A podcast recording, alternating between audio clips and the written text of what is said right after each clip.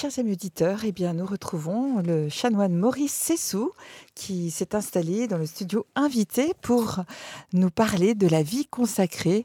Rebonjour, cher chanoine Maurice. Bonjour encore Anne-Valérie et merci de l'invitation. Mais merci beaucoup à vous d'être venu ce matin pour célébrer l'Eucharistie. Quelle grâce, quelle grâce pour, euh, pour nous tous euh, ici et tous les auditeurs de pouvoir euh, suivre la célébration de la messe depuis la chapelle de notre studio. Alors ce matin, c'est une grande fête. Oui, oui. C'est une grande fête. Alors... non seulement la fête des chandeleurs, mais aussi c'est la journée consacrée ou bien dédiée à la vie consacrée. Voilà. Où nous allons parler des religieux, des religieuses, de tous ceux-là qui se consacrent à l'œuvre du Seigneur dans son champ, qu'est l'Église. Une fois encore, une très très belle fête à vous, à l'ensemble des religieux et des religieuses qui nous écoutent aussi, hein, parce qu'on est suivi par, euh, par des, des, religieux, des religieuses, des prêtres. On vous souhaite à tous une très très, belle, très fête. belle, fête. Et je vous laisse, euh, cher Shannon Maurice, dérouler votre émission.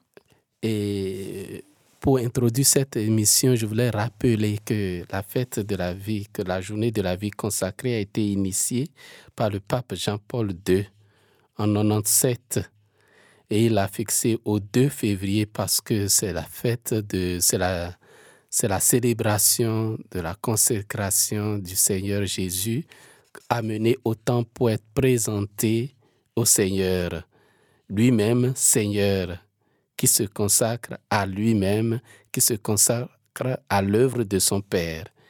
Elle est l'occasion de rendre grâce cette journée pour ces vies qui sont données au Christ, pour tous ces religieux et ces religieuses qui se sont consacrés dans le silence, dans l'éloignement et qui rendent à notre monde et à l'Église un service discret, mais toujours fécond. C'est, comme disait le pape, pour promouvoir la connaissance et l'estime de la vie consacrée de la part du peuple de Dieu tout entier qu'il a souhaité cette journée. Pour cela, le pape Jean-Paul II a proposé trois objectifs. Tout d'abord, tous peuvent remercier le Seigneur pour le grand don de la vie consacrée. Ensuite, faire mieux connaître et apprécier la vie consacrée au peuple de Dieu tout entier. Et enfin, pour les personnes consacrées, c'est le jour pour célébrer ensemble et solennellement les merveilles que le Seigneur a accomplies en elles. Et à l'abbaye de Saint-Maurice ce soir, tous les religieux du Bas-Valais se retrouvent pour célébrer leur consécration et rendre grâce au Seigneur pour le don de leur vie.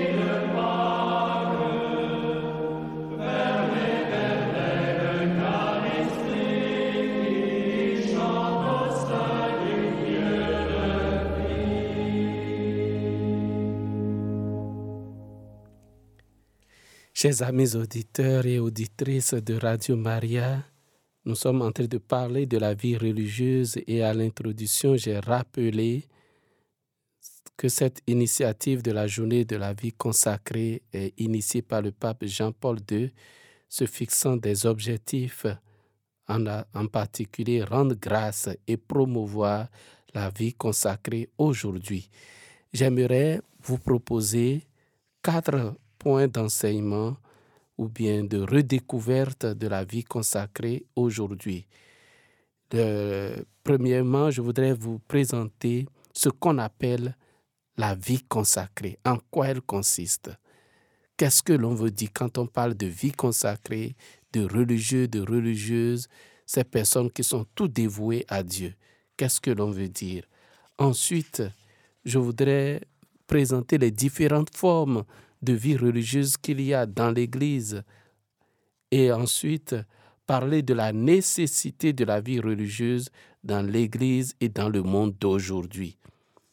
Et enfin, je voulais aborder les défis qui se présentent à la vie religieuse aujourd'hui en me posant cette question particulière. Pourquoi la vie religieuse attire encore aujourd'hui?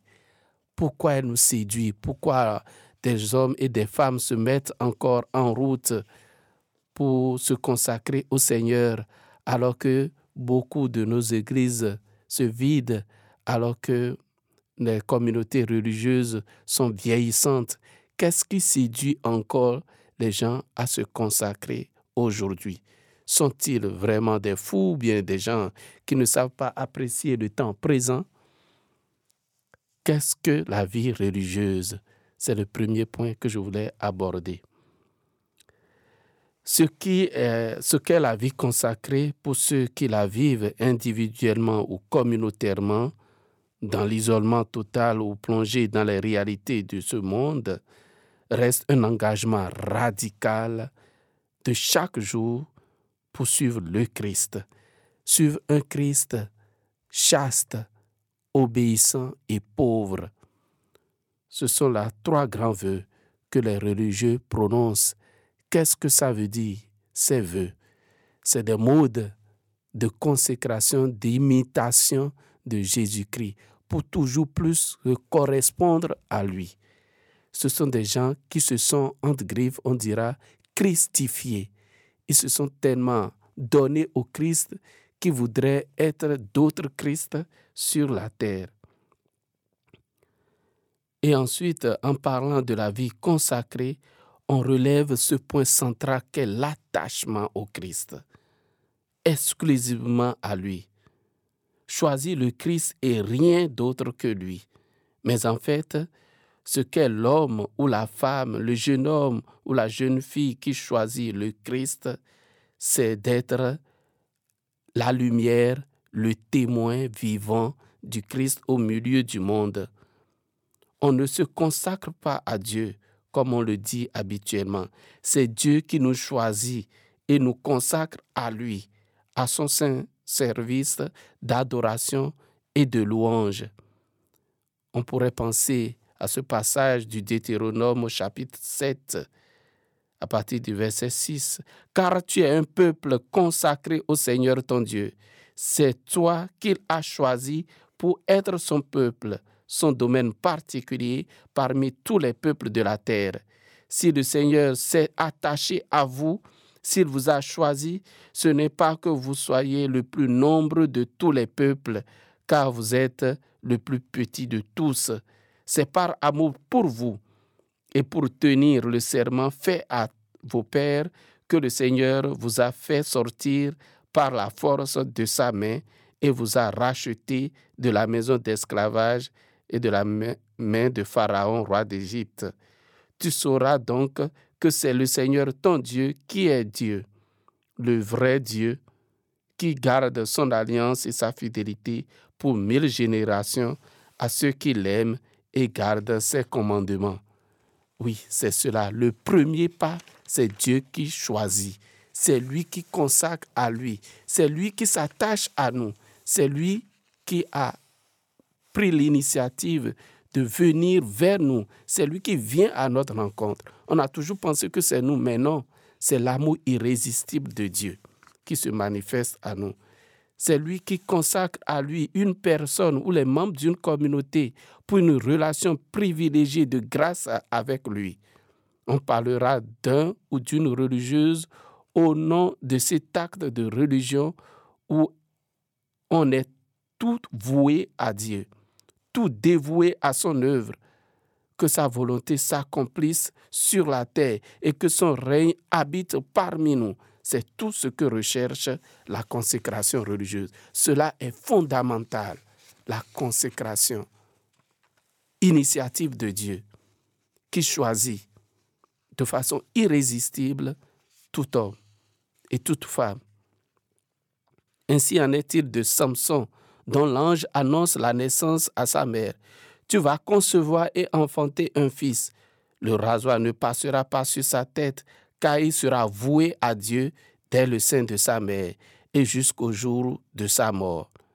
Et après sa naissance, l'Écriture dit de Samson, l'enfant grandit, le Seigneur le bénit, l'Esprit du Seigneur commença à s'emparer de lui, comme il est dit de Jésus dans l'Évangile de ce jour. L'entrée en religion, comme on le dit dans le jargon monastique, la consécration est l'œuvre par excellence de l'Esprit Saint. C'est l'Esprit Saint qui choisit. C'est lui qui vient prendre possession d'un homme pour l'attirer vers Dieu. L'Esprit du Seigneur dira, euh, le livre d'Isaïe au chapitre 61, L'Esprit du Seigneur Dieu est sur moi. Parce que le Seigneur m'a consacré par l'onction. Il m'a envoyé annoncer la bonne nouvelle aux humbles, guérir ceux qui ont le cœur brisé, proclamer aux captifs leur délivrance, aux prisonniers leur libération, proclamer une année de bienfaits accordée par le Seigneur et un jour de vengeance pour notre Dieu, consoler tous ceux qui sont en deuil, ceux qui sont en deuil dans Sion, mettre le diadème sur leur tête au lieu de la cendre, l'huile de joie au lieu du deuil, un habit de fête au lieu d'un esprit abattu. Ils seront appelés térébintes de justice, plantation du Seigneur qui manifeste sa splendeur. Ils rebâtiront les ruines antiques, ils relèveront les demeures dévastées des ancêtres, ils restaureront les villes en ruine dévastées depuis des générations. Des gens venus d'ailleurs se présenteront pour, pour paître vos troupeaux. Des étrangers seront vos laboureurs et vos vignerons. Vous serez appelés prêtres du Seigneur. On vous dira servants de Dieu, de notre Dieu. Vous vivrez de la ressource des nations et leur gloire sera votre parure. Chapitre 61 du livre d'Isaïe. Chers amis auditeurs et auditrices, c'est poignant ce qui se passe là.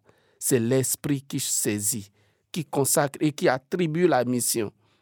On parle ici de térébinthe de justice, de plantation qui manifeste sa splendeur.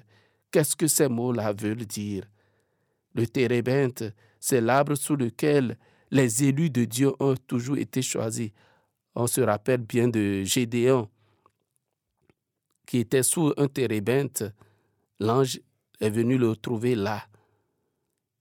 On se rappelle également de, de dans euh, le livre du prophète Isaïe, qui dit que c'est le petit reste. C'est l'arbre, quand il est coupé, peut, dans le temps, peut encore germer. Et quand on parle de plantation du Seigneur, on comprend que ce germe-là rappelle le germe de la racine de Jessé qui fleurira toujours, l'arbre de vie qui portera toujours de fruits. L'homme juste qui suit la loi du Seigneur et l'observe jour et nuit est comme un arbre planté près d'un ruisseau qui donne du fruit en tout temps et jamais son feuillage ne meurt. Il est irrigué par la source vive qu'est l'esprit de vie qui détruit la mort pour toujours et fait porter de beaux et bons fruits pour la gloire de Dieu. Consacré par l'onction divine pour une mission définie par lui, la libération, la délivrance, la consolation, la restauration.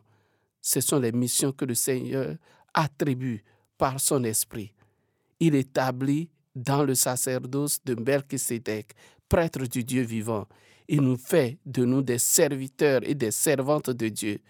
Quel service, si ce n'est apprentissage comme le Christ a obéi à Dieu, a écouté sa parole et a cherché à temps et à contre-temps à accomplir sa volonté. Nous te cherchons, Seigneur Jésus. C'est le chant que nous avons entendu tout au début de cette émission. Parce que notre âme a faim de lui, notre cœur a soif de lui. Car c'est un bonheur durable et profond de servir le Créateur de tout bien, dit l'oraison. Oui, un bonheur, mais à quel prix? Servir le Seigneur, ce n'est pas une sinécure. Le livre de Bern Sirac, le sage dit, Mon fils, si tu viens te mettre au service du Seigneur, prépare-toi à subir l'épreuve. Fais-toi un cœur droit et tiens-toi bon. Ne t'agite pas à l'heure de l'adversité. Attache-toi au Seigneur, ne l'abandonne pas afin d'être comblé dans tes vieux jours. Oui, prenons exemple sur le prophète Jérémie, comme lui-même le raconte au début de son livre. La parole du Seigneur me fut adressée. Avant même de te façonner dans le sein de ta mère, je te connaissais. Avant que tu viennes au monde, je t'ai consacré. Je fais de toi un prophète pour les nations. Et je dis, Ah Seigneur, mon Dieu, vois donc, je ne sais pas parler, je suis un enfant. Le Seigneur reprit, Ne dis pas, je suis un enfant, tu iras vers tous ceux à qui je t'enverrai. Tout ce que je t'ordonnerai, tu le diras. Ne le crains pas, car je suis avec toi pour te délivrer, oracle du Seigneur. Puis le Seigneur étendit la main et me toucha la bouche et me dit, Voici, je mets dans ta bouche mes paroles. C'est le Seigneur qui donne autorité. C'est lui qui nous donne de le servir. Ce n'est pas nous qui choisissons de le servir. C'est lui qui choisit, qui nous choisit et nous met à son service. Et ce service a un coût. Le coût de la persécution, le coût des difficultés, le coût des contradictions, le coût des contrariétés, le coût des tribulations. Cela existe et fait connaître à l'appel. C'est connexe, c'est indétachable. Si tu veux servir le Seigneur, attends-toi à l'épreuve. C'est facile pour ceux qui désirent aujourd'hui avoir des postes ministériels dans l'Église, servir. Si c'est vraiment pour servir, c'est bon. Mais si c'est pour autre chose, alors là, alors là, on met nos intérêts devant sous le prétexte qu'on veut servir Dieu et son Église. Parce que servir, ce n'est pas facile, ce n'est pas du ridicule, ce n'est pas une partie de plaisir.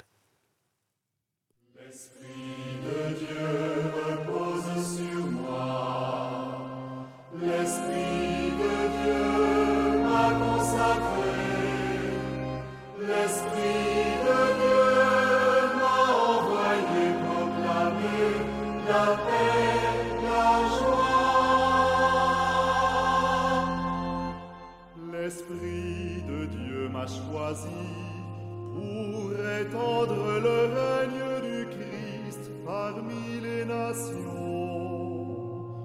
pour proclamer la bonne nouvelle à ses pauvres.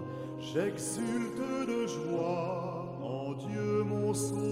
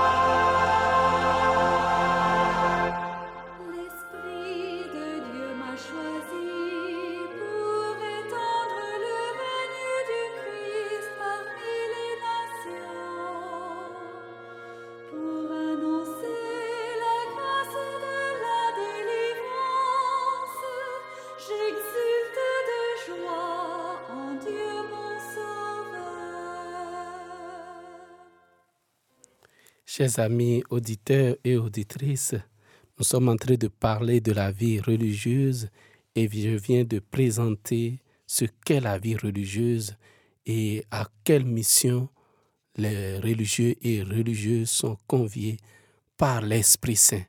Il ne s'agit pas d'un choix humain, mais d'un choix divin. C'est Dieu qui choisit et consacre à lui ce qu'il veut, ce qu'il appelle à lui. Dans, un deuxième- dans une deuxième partie, je voudrais vous parler des différentes formes de vie religieuse et de la nécessité de la vie religieuse dans l'Église et dans le monde d'aujourd'hui. A-t-on vraiment besoin d'eux encore, ces personnes-là qui sont voilées ou ces personnes-là qui sont consacrées et qui sont au service des communautés paroissiales, de- des monastères et qui se consacrent toute leur vie à la prière pour suivre le Christ radicalement en observant son évangile et les conseils évangéliques de pauvreté, de chasteté et d'obéissance. Ces témoins-là de Dieu parmi nous, qui sont-ils? Quelles sont les différentes formes qu'ils présentent aujourd'hui? Chaque ordre a sa manière particulière de vivre sa consécration au Christ. Il y a des personnes qui se consacrent à Dieu en vivant seules. Ce sont les ermites qui se donnent exclusivement à la prière, loin de nos réalités humaines, dans, un lieu désert, mais peut-être aussi attachés à un monastère. D'autres se mettent au service du monde et ce sont par exemple les, vierges consacrées. Les religieux et religieuses contemplatifs comme les bénédictins, les cisterciens, les chartreux et plein d'autres regroupent des femmes ou des hommes pour qui la prière est la première priorité. Ils vivent toute leur vie dans un même lieu, le monastère. Comment la prière peut être une activité. À se lever, euh, si on savait ce qu'est la prière et en quoi elle consiste, on saurait que c'est une activité qui fatigue autant que l'agriculteur qui travaille dans les champs, autant que celui qui travaille dans un bureau, autant que le conducteur d'un véhicule, autant que les servants ou servantes qui travaillent dans un bar. Ensuite, il y a les religieux et religieuses apostoliques, eux, qui vivent leur consécration religieuse en étant mélangés au monde comme les apôtres de Jésus. Certains sont spécialisés dans une mission particulière. Les petites sœurs des pauvres avec des personnes âgées, les sanésiennes et salésiens avec les jeunes, les chanoines de l'abbaye de Saint-Maurice, par exemple, qui se consacrent à la louange perpétuelle, à l'éducation, dans l'enseignement, au collège, et puis dans les paroisses, le ministère apostolique. D'autres sont surtout marqués par une spiritualité particulière, à la manière d'être chrétiens de leur fondateur. Par exemple, la famille franciscaine avec Saint François, les jésuites avec Ignace de Loyola. Encore faut-il préciser que parmi les, consacrés, les religieux et les religieuses, la plupart sont des laïcs ou certains peuvent être ordonnés prêtres. On parlera en particulier des instituts séculiers, des sociétés de vie apostolique, des vierges consacrées. Nous avons parlé des ermites, mais il y a aussi les veufs et les veuves consacrées. Et aujourd'hui, plein de nouvelles formes de vie consacrées. Disons un mot sur les instituts séculiers qui sont nés depuis 1947 et reconnus donc dans l'Église, qui vivent dans le monde gardant leur profession et qui ont pour mission d'être présents à la manière du sel ou du ferment dans le pain, dans la pâte du monde, pour y faire progresser l'esprit de l'Évangile. Cela me fait penser aux jésuites dans le, le, charisme est d'habiter le monde pour le transformer de l'intérieur. Ils s'engagent définitivement à ce genre de vie par des vœux après plusieurs années de formation. Il y a les sociétés de vie apostolique à la manière des apôtres, qui sont des prêtres, des frères et des sœurs, dont la consécration religieuse les met ensemble à vivre en communauté. Vivre ensemble, selon le, le chapitre 4 des Actes des Apôtres, d'un même cœur, d'une même âme, servant Dieu dans une même maison. Ces sociétés se définissent d'abord par leur tâche apostolique, leur mission, et non pas par le mode de vie. On a les vierges consacrées, ce sont des femmes consacrées définitivement à Dieu dans le célibat et la chasteté par l'évêque de leur diocèse. Elles se mettent au service de l'Église diocésaine de manière individuelle, sans attachement à un groupe particulier. Elles peuvent aussi s'engager dans l'enseignement. J'ai moi-même été formé par plusieurs vierges consacrées, dont la professeure Gudrun à l'université de Fribourg. Les ermites, hommes et femmes qui vivent loin dans un lieu désert et qui passent leur vie à cultiver cette intimité avec le Seigneur et à prier pour le monde. Les chanoines du Grand Saint-Bernard ont une ermite dans le fin fond de Bourg-Saint-Pierre et qui consacre toute sa vie à prier pour notre monde et à soutenir sa communauté religieuse des chanoines du Grand Saint-Bernard. Les veuves consacrées qui sont à notre, euh, depuis l'époque euh, apostolique des, des apôtres, je veux dire, des veuves ou bien des veuves qui proposent, qui se proposent de consacrer leur vie à, travers la, la chasteté, à travers la pauvreté, à travers la mise en disponibilité de tout leur temps pour servir l'Église et à prier. De nouvelles formes de vie consacrées aujourd'hui également, qui s'ajoutent à ces formes anciennes et qui constituent également des signes de la complémentarité des dons de l'Esprit, seront les dons que chacun, Dieu donne à chacun. Et chacun de nous, par notre baptême, puisque nous avons été oints et consacrés par l'Esprit Saint que nous avons reçu, nous sommes devenus à notre manière des consacrés du Seigneur. D'ailleurs, la vie consacrée, c'est le prolongement, l'approfondissement de notre vie baptismale. La nécessité de la vie religieuse dans l'Église aujourd'hui. On pourrait penser que dans notre monde d'aujourd'hui et dans l'Église, vu tout ce qui se passe, est-ce que c'est encore opportun que on ait des, des religieux et des religieuses avec euh, les scandales Beaucoup ont même proposé que l'on mette à la tête des communautés religieuses des, des, des- des laïcs, mais on ne s'improvise pas habitant une maison religieuse et incarnant le charisme d'une maison religieuse parce que l'on a des compétences, parce que l'on a des atouts.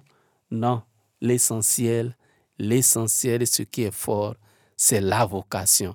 Il faut être appelé. Sans aucun appel, on ne peut rien faire. Si je ne suis pas appelé pour enseigner, j'aurais beau avoir la volonté d'enseigner, mais je ne pourrai pas.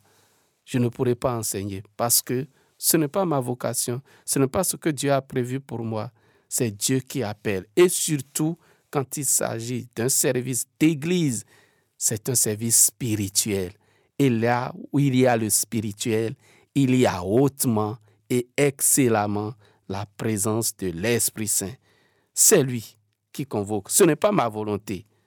C'est l'Esprit Saint qui te choisit et qui conduit ta volonté à s'adapter au désir de Dieu.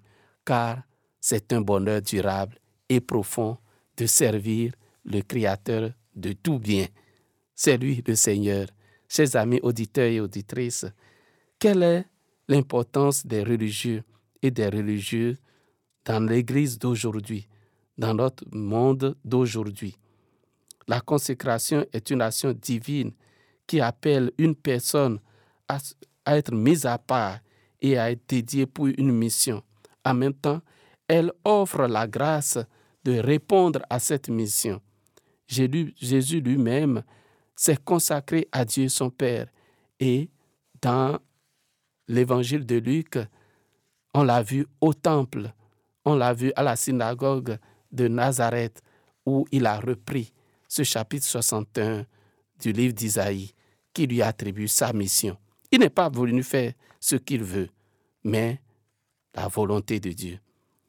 L'union au Christ par la consécration au moyen des professions des conseils évangéliques peut être vécue dans le monde, traduit en travail du monde et exprimé par les moyens du monde. Par exemple, les séculiers dont j'ai parlé, consacrés à Dieu et aux autres dans le monde par les moyens du monde, comme le dira le pape Pie XII. La profession, la profession des conseils évangéliques n'exige pas nécessairement la séparation du monde.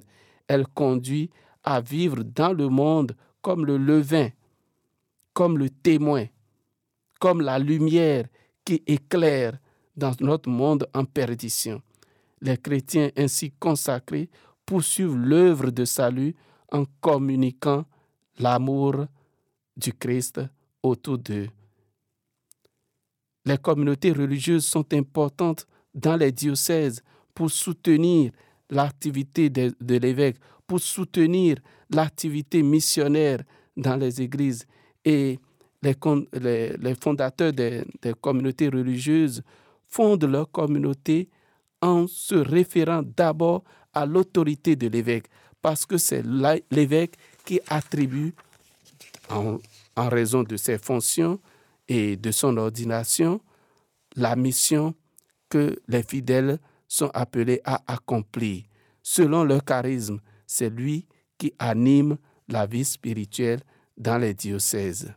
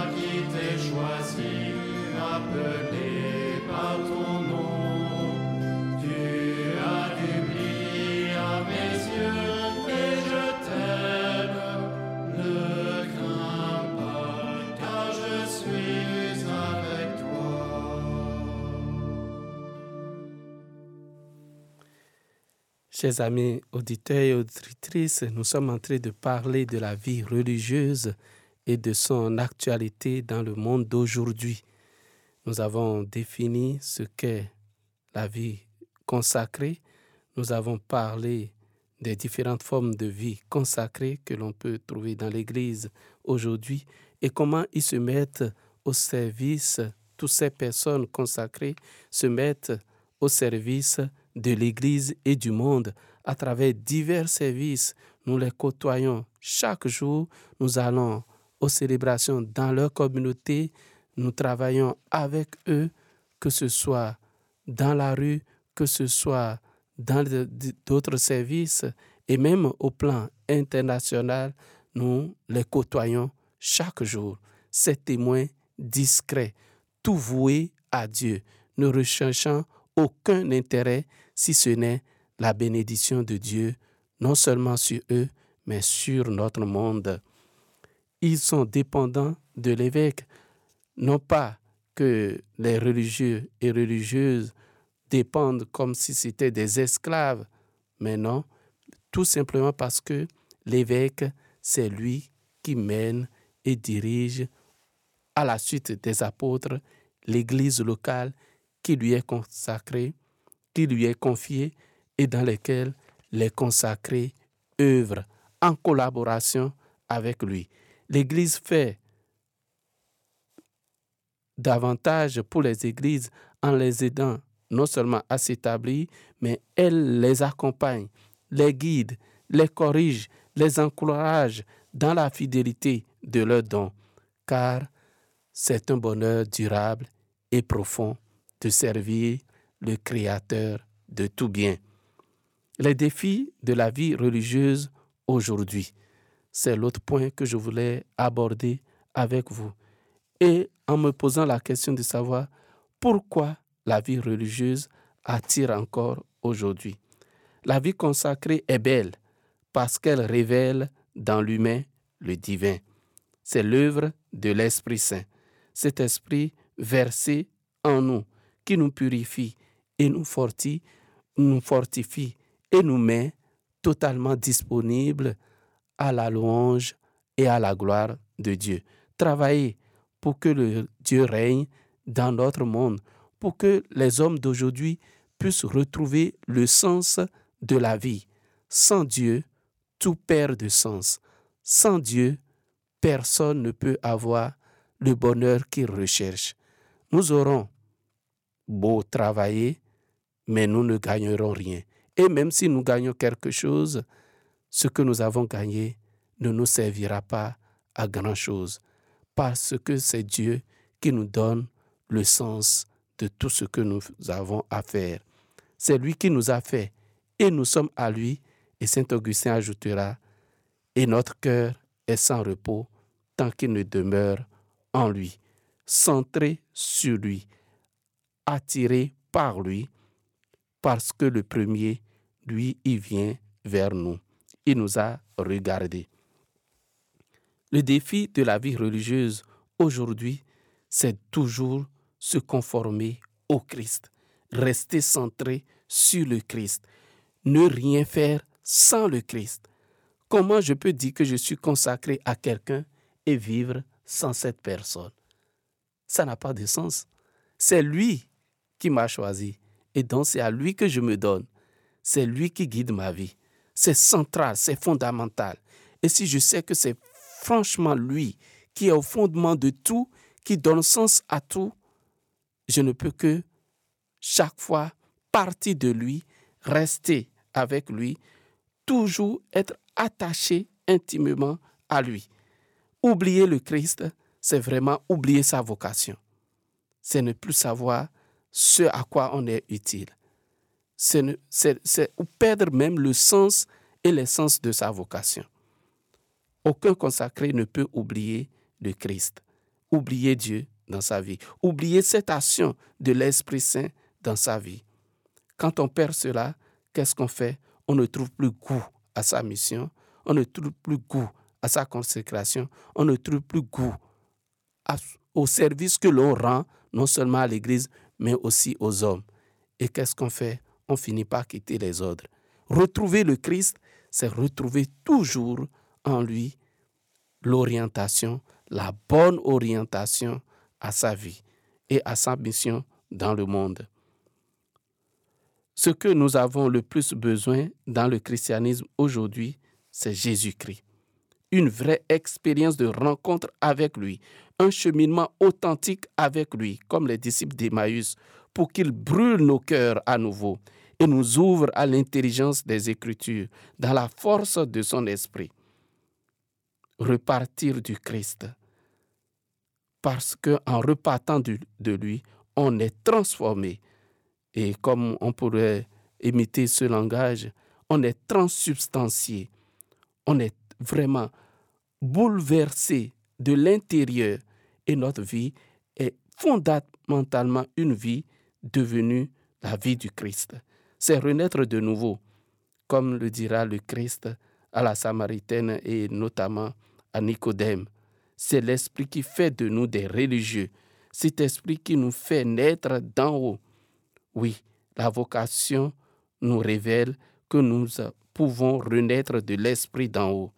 Quelle beauté et quelle nouveauté. Défi de recentrer sa vie sur le Christ, défi de replonger nos vies dans l'Esprit. S'il faut repartir du Christ, il faut aussi le porter au monde, à ce monde qui en a besoin dans la nuit des temps actuels, avec tout ce que nous, nous traversons, avec ce grand besoin de paix, non seulement dans nos cœurs, mais dans le monde. Être des Christophores, porteurs du Christ et de sa bonne nouvelle dans les agitations qui bouleversent notre monde. L'illuminer, l'amener à retrouver la paix, à, à s'éloigner du négatif et à retrouver la beauté et la bonté de tout ce que Dieu nous a donné. Comme le disait Saint Ignace d'Antioche, être chrétien, c'est être honoré de porter un nom de splendeur divine. Cette vie de consécration attire encore par sa beauté, une beauté d'essence, mais aussi parce qu'elle est la source de tout bien.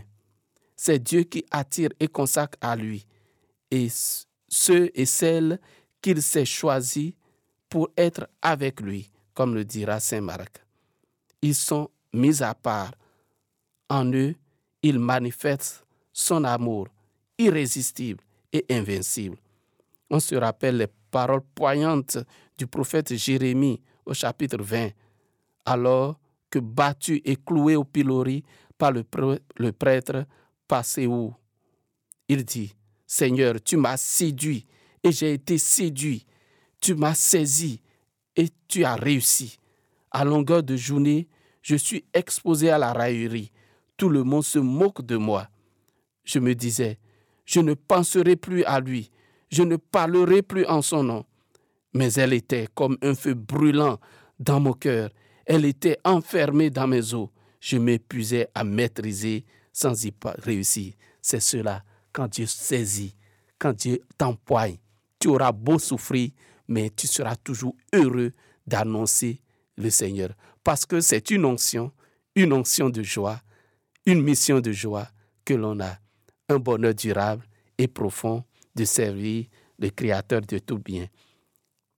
Saint Paul en a vécu les mêmes choses quand il dit aux Philippiens, Je veux que vous le sachiez, frères et sœurs, ce qui m'arrive a plutôt fait progresser l'annonce de l'Évangile. Il veut parler des persécutions. Ainsi donc, dans tout le prétoire et partout ailleurs, mes chaînes manifestent mon attachement au Christ. Et la plupart des frères chez qui mes chaînes suscitent une ferme confiance dans le Seigneur trouvent une audace nouvelle pour dire sans crainte la parole. C'est cela. Malheur à moi si je n'annonce l'évangile, si je ne proclame l'évangile de Jésus-Christ. C'est Saint Paul, fou, fou d'amour pour, pour Jésus, séduit par lui de façon irrésistible.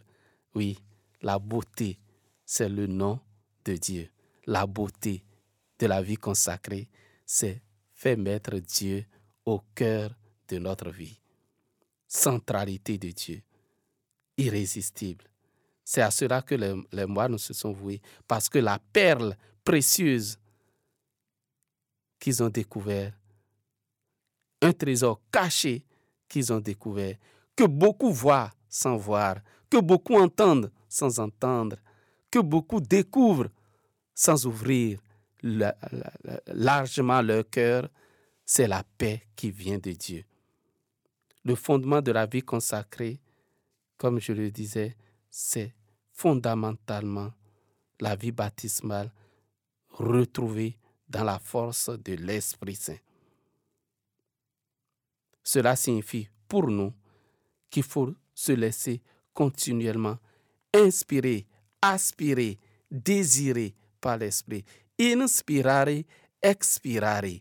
C'est ça, le mouvement dans l'Esprit, l'action dans l'Esprit, tout faire dans l'Esprit, demeurer dans la force de l'Esprit Saint, demeurer dans son souffle, car sans le souffle, on s'essouffle et on meurt.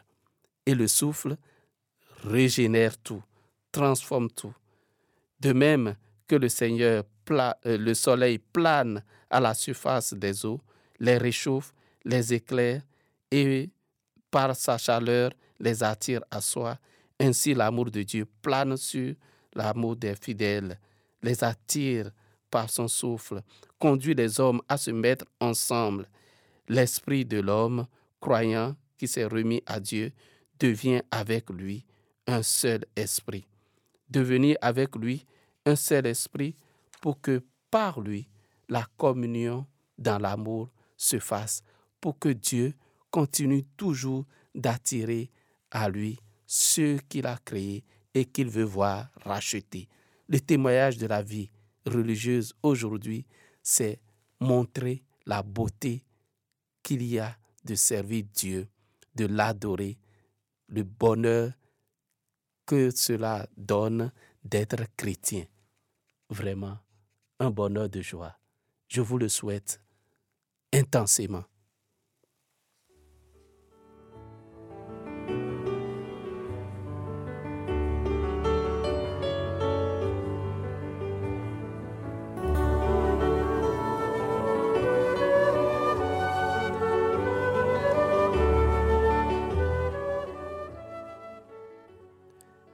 Chers auditeurs, vous savez, cette émission sur la vie consacrée, c'est aussi le moment qui vous est aussi offert de poser des questions ou bien de rendre témoignage de l'expérience que vous avez eu à faire avec ces témoins, ces fous de Dieu qui sont au service non seulement de l'Église, mais du monde, de nos, de nos sociétés aujourd'hui.